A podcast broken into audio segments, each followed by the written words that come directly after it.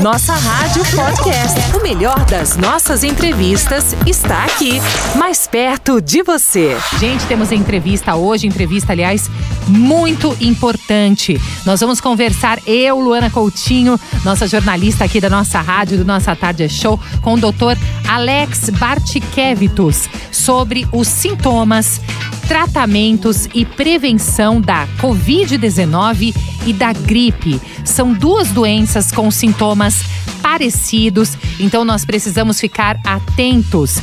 Já vou direto falar com a nossa jornalista, sempre aqui conosco, ela que organiza todas as entrevistas aqui do Nossa Tarde é Show, jornalista da nossa rádio, Luana Coutinho. Oi, Lu, boa tarde. Oi, Carol, boa tarde. Tudo bem com você, Carol? Tudo na paz. Lu, muito obrigada mais uma vez. A Lu sempre com a gente aqui nas tardes do Nossa Tarde Show. E Lu, olha, hoje a conversa muito importante, aliás, um tema muito atual, infelizmente, que é a gripe, que é a Covid. E hoje a nossa conversa é justamente sobre esses assuntos. Nós estamos em meio à pandemia da Covid e os sintomas dessa doença são, a princípio, a princípio, né, gente, muito parecidos com os sintomas da gripe. Por isso que é muito importante a gente ficar atento às diferenças e sempre procurar atendimento médico para o tratamento adequado. Quem vai nos ajudar com informações sobre as principais diferenças, meios de prevenção e tratamento é o doutor Alex Luana, agora você vai me ajudar com a pronúncia correta, por favor, do nome do Dr. Alex. É Bartkevitus. Bart, olha, olha como é difícil. Vamos lá, Lu, por favor, porque eu tô errando toda hora para falar o nome do Dr. Alex. Eu já vou pedir desculpas de início, mas a Lu já treinou mais que eu. Então, por favor, Lu. Fiquei treinando, Carol, mas o nome dele é complicado mesmo. É o Dr. Alex Bartkevicius. Bartkevicius. Então eu tava falando Bartkevicius. É Bartkevicius. Então pronto, doutor Alex, não vou mais errar. É o doutor Alex Bartkevicius. Ele é o médico responsável pela rede de clínicas Doutor Fan. Doutor Alex é cirurgião, traumatologista bucomaxilofacial, especialista eh, pelo Conselho Federal de Odontologia, também é fisioterapeuta especialista em fisioterapia respiratória pelo Instituto do Coração do Hospital das Clínicas da Faculdade de Medicina da USP. Doutor Alex, inicialmente, muito obrigada por estar aqui nessa tarde, um assunto tão relevante, tão importante. Muito obrigada por aceitar o nosso convite aqui da nossa rádio, do Nossa Tarde é Show. Seja muito bem-vindo. Boa tarde, doutor. Boa tarde, Carol. Boa tarde, Luana. Boa tarde a todos os ouvintes da nossa rádio. Antes de mais nada, gostaria de agradecer, em nome da Doutor Fã, a oportunidade de estar discutindo um assunto tão atual e tirando algumas dúvidas em relação à pandemia que estamos vivendo. Lu, você, Lu. Vamos lá, doutor, para começar, qual é o tratamento mais adequado para quem testa positivo para a Covid-19?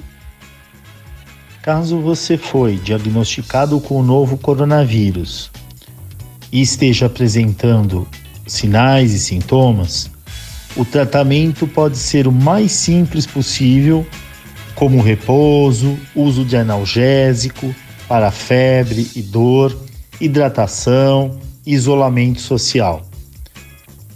Ou podemos instituir terapêuticas mais específicas, como o uso de antibióticos, anticoagulantes, corticoide, entre outros, ressaltando que somente o seu médico saberá conduzir o caso da melhor maneira possível.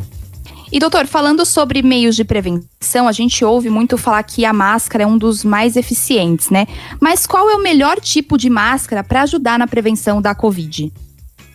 O tipo mais adequado de máscara, do ponto de vista de proteção, a N95 é a melhor, sem dúvida, uhum. porque ela chega a filtrar 95% do ar e retém partículas muito pequenas. Existem também as máscaras de tecido. É uma opção mais comum e pode ser indicada na grande maioria das vezes. Porém, a recomendação que eu diria é priorizar aquelas com três camadas e cobrir sempre o rosto ao sairmos de casa. Saiu no mercado recentemente alguns tecidos especiais que alguns fabricantes uh, estão fazendo, adicionando elementos que, segundo eles, inativam o vírus quando ele entra em contato com o pano. Porém, não, ainda não existem provas é, de que essa proteção seja realmente eficaz. Já as máscaras cirúrgicas, como o próprio nome já diz, ela costuma ser utilizada em procedimentos cirúrgicos, né? É, em ambiente hospitalar. Ela é feita por um tecido TNT especial e ela só pode ser utilizada uma única vez e depois ela é obrigatoriamente descartada. Agora, doutor Alex, é, acho que as pessoas ainda têm muita dúvida com relação aos sintomas, principalmente agora com essa nova cepa que apareceu, é, aliás, várias, né? A gente não sabe, ah, eu tô assintomático, desenvolve muito rápido a doença, enfim, as pessoas ainda têm, é, tá muito no popular. Então, quando a gente deve realmente procurar ajuda médica?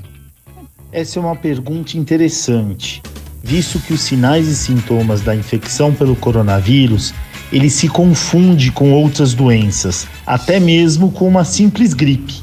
Porém, se você tiver febre persistente, isto é, uma temperatura acima de 37,8 graus Celsius, com sintomas respiratórios, como tosse seca, dor de garganta ou outros sintomas, como dores musculares, dor de cabeça, perda do olfato, paladar e principalmente dificuldade para respirar, procure um médico. Vale a pena ressaltar que a dificuldade para respirar é um sinal importante, mesmo quando não vem acompanhada de febre. Essa infecção respiratória pode começar com sintomas leves, como febre, tosse seca, congestão nasal, cansaço, fadiga, dor de garganta, até mesmo diarreia. E esses sintomas eles podem progredir para uma dificuldade respiratória, que é um sintoma que indica que este paciente sim deve procurar um serviço de urgência e um atendimento médico.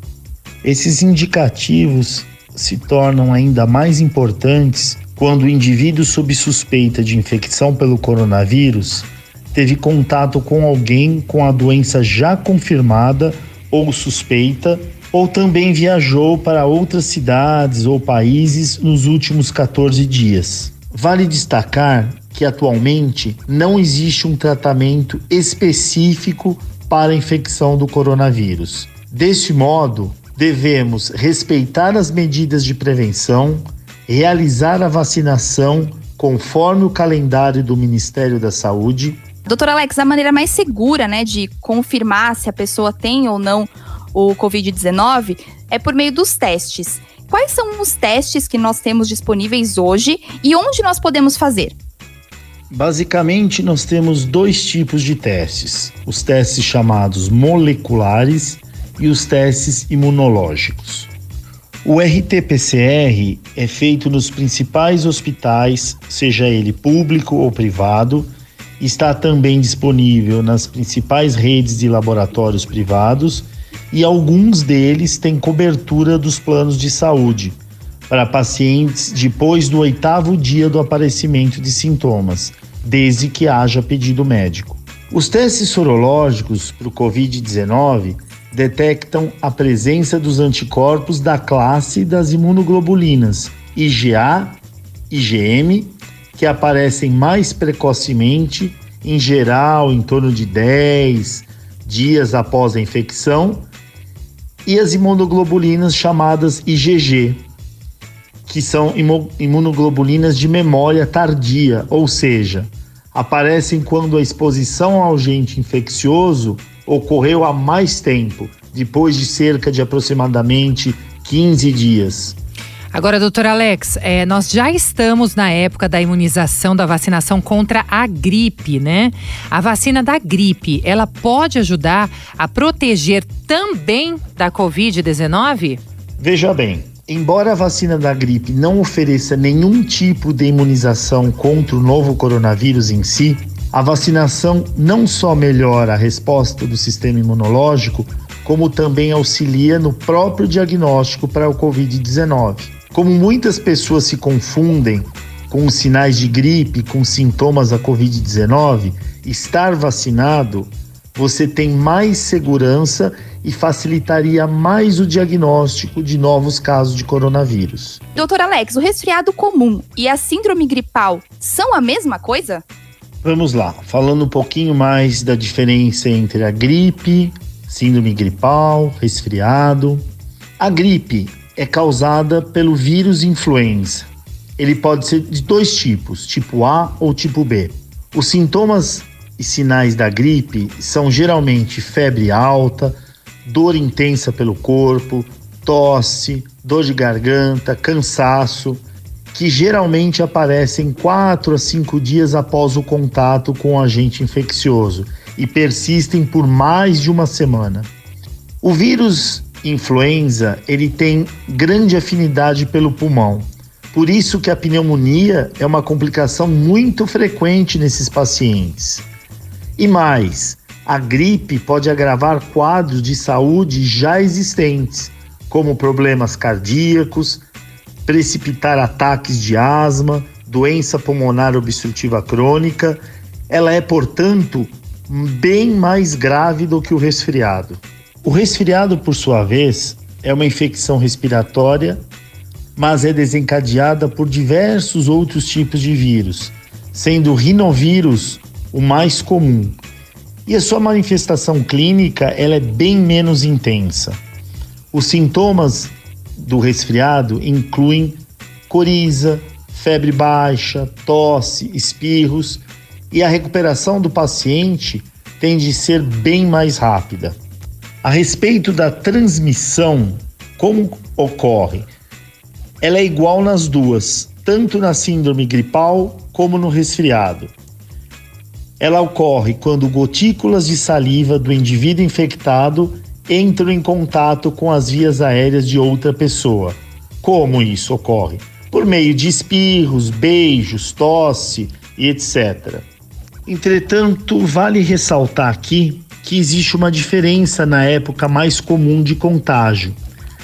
A sazonalidade é uma característica comum da gripe ela é mais comum no outono e no inverno, até por causa de uma especificidade do vírus. Já o resfriado pode aparecer o ano todo. Perfeito, doutor Alex. Agora, como prevenir a gripe além da vacina? É importante lembrar que a vacina é mais um mecanismo de proteção contra a gripe, não é o único. Nós temos que lavar as mãos, fazer todas as ações de higiene, cuidado ao tossir, está sempre usando lenços descartáveis, sempre lavar as mãos, principalmente quando estiver gripado.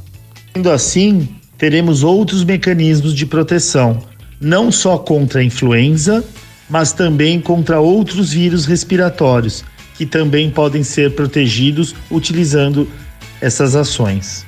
Falando ainda sobre a vacina contra a gripe, a gente sabe, né, o senhor comentou que existem alguns vírus, né, da gripe. A vacina protege quais tipos de vírus? Atualmente a vacina nos protege contra três subtipos do vírus da gripe, que mais circulam no nosso inverno, que são influenza A, H1N1, influenza A, H3N2 e a influenza B. Perfeito. E pode haver algum efeito colateral com essa imunização?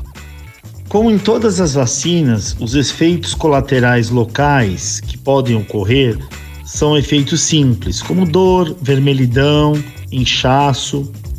Já sintomas sistêmicos como febre, fadiga, dor de cabeça, dor muscular e articular também pode ocorrer, mas não é tão frequente assim. E quando eles ocorrem, eles ocorrem nas primeiras 24 a 48 horas após a vacinação.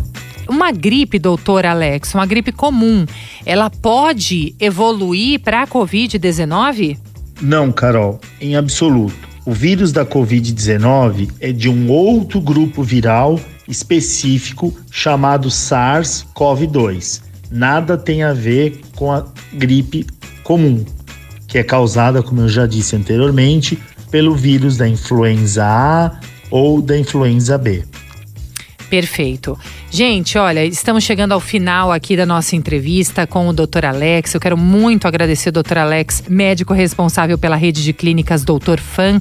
Dr. Alex é cirurgião, traumatologista bucomaxilo-facial, especialista pelo Conselho Federal de Odontologia, também é fisioterapeuta especialista em fisioterapia respiratória pelo Instituto do Coração do Hospital das Clínicas da Faculdade de Medicina da USP, falando aqui sobre a Covid-19 e também sobre o vírus da gripe muito obrigada, suas considerações finais. Eu gostaria de estar agradecendo a toda a equipe da rádio por estar nos dando a oportunidade de estarmos discutindo um tema tão atual que é a pandemia. Uh, e dizer que eu e toda a nossa equipe do Centro Médico Dr. Fã estamos disponíveis para sanar qualquer dúvida Contamos com uma equipe médica altamente qualificada, em constante atualização. Disponibilizamos também de exames complementares nas áreas de clínica médica, cardiologia, ginecologia obstetrícia e entre outras. E para sua maior comunidade e segurança, temos também um atendimento online através da teleconsulta. Sendo assim, Agende sua consulta acessando www.doutorfan.com.br. Obrigado. Nossa Rádio Podcast. O melhor das nossas entrevistas está aqui, mais perto de você.